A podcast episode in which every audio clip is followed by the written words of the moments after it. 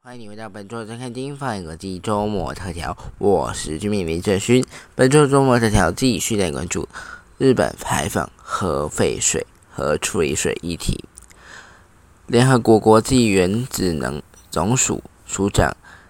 在二十九号的时候，八月十九号的时候表示，日本福岛第一核电厂所排放的核处理水的这个氚浓度在预期的水准之内。不会对民众造成威胁。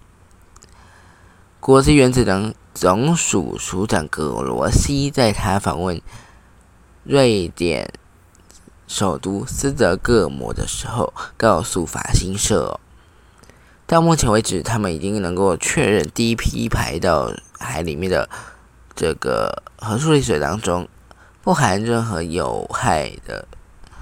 放射性物质。福岛核电厂的核灾是全球最严重的核事故之一。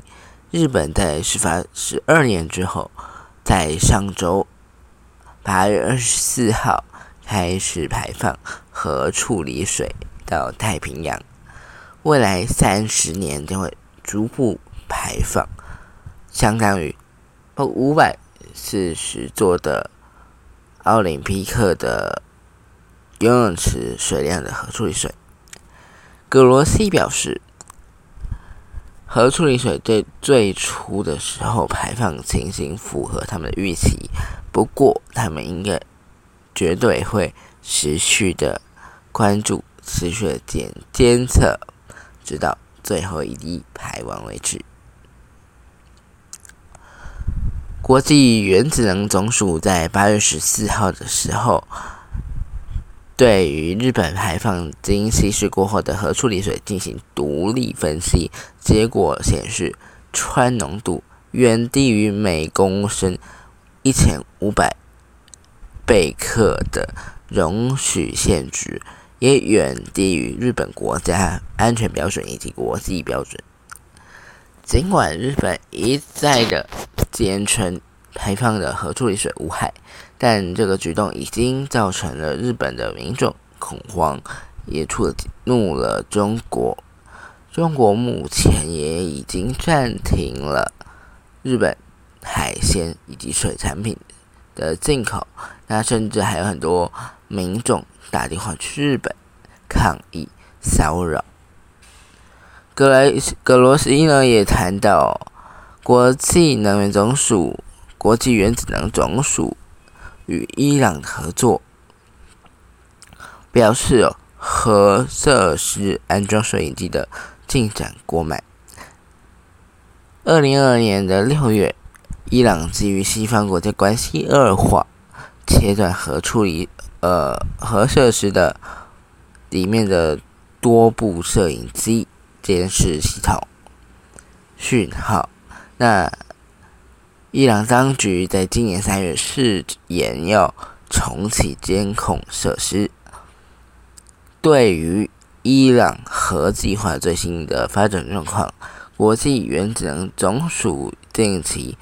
将会发布新的报告，到时候我们将会及时的掌握。日本福岛第一核电厂含川处理水。在八月十四号中午十二点开始排放入海，影响引起各界关注。中华民国核医学学会在三十号时候表示，在生物体内会代谢出这个氚哦，也就是说它会排出去，那而且浓度非常非常非常。非常的低，日常食用海鲜不用担心健康危害。尽管日本一再的坚称核处理水无害，但是仍然引起了各国的人民恐慌。中华民国的核医学学会在八月三十号发布了新闻稿，说明日本目前处理的方式哦是利用净化装置。ALPS 去除氚以外的六十二种元素高危害，像是铯、锶等等，再将这个处理水，也就是 ALPS 处理水，以大海的海水大幅稀释到远低于管制标准之后，进行海洋排放。核医学学会指出，国际上的核子装置设置、运转、税收、除役等项，以及相关事故后的处理，都必须接受这国家还有国际原子能总署原子能委员会 （IAEA） 等等的组织进行科学的评估以及监测，根据。IAEA 七月四号所公布的整体评估结果，我国我国的这个核医学学会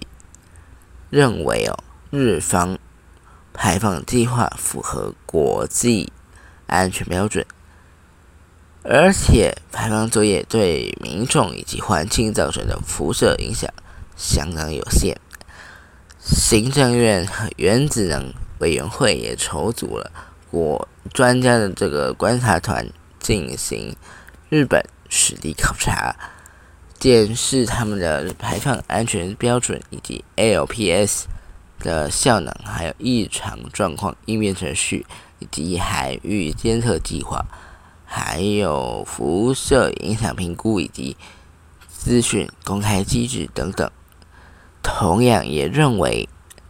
日方。排放作业符合国际安全标准。至于日呃民众对于食品的疑虑哦，来自 LPS 是否能够完全的去除除去这个高危害的相关的物质和放射核物质？核医学学会表示，根据目前的监测数据。经过妥善处理的含川处理水，较于高危害的这个相关的这个核能物质哦，都是没有检出，以及这个氚量含氚量是非常非常低的状况。那个危害的物种还是没有检出。此外，氚元素在生物的半衰期大概是十天哦。大部分都会以水的方式来存在，在生物体内会透过代谢的方式排出体外。目前科学证据认为，哦，人体内没有积累或者浓缩。以风险系数而言，氚对人体的影响非常的低，非常的微量。对于海洋水产品，以至于海盐，以目前的证据显示，其它们存在的这个浓度是非常、非常、非常、非常的低的，日常使用无需担心健康危害。核医学学会表示，哦，根呃根据日方的资料表，嗯，日方的排放作业。将会长达三十年以上，建议我国的主管机关还是要持续监测，密切注意他们的排放状况，要求日本针对排放的异常以及意外状况做好相关的应变措施以及规划。那最后，我们在这里要呼吁大家，嗯，其实对于一般民众来说。辐射是一种相当抽象的观念概念，同时，他们衍生出来的这个风险还有健康评估也是难以量化，难以量化成具体数据，让人明了的这个数字。我们期许政府、学术界还有媒体、呃新媒体等等的自媒体，像我们这种媒体。能够加强对于公众的风险沟通还有教育工作，提供客观科学的资讯，帮助大众呢能够更好理解和辐射相关的知识，而非面对未知的恐惧做出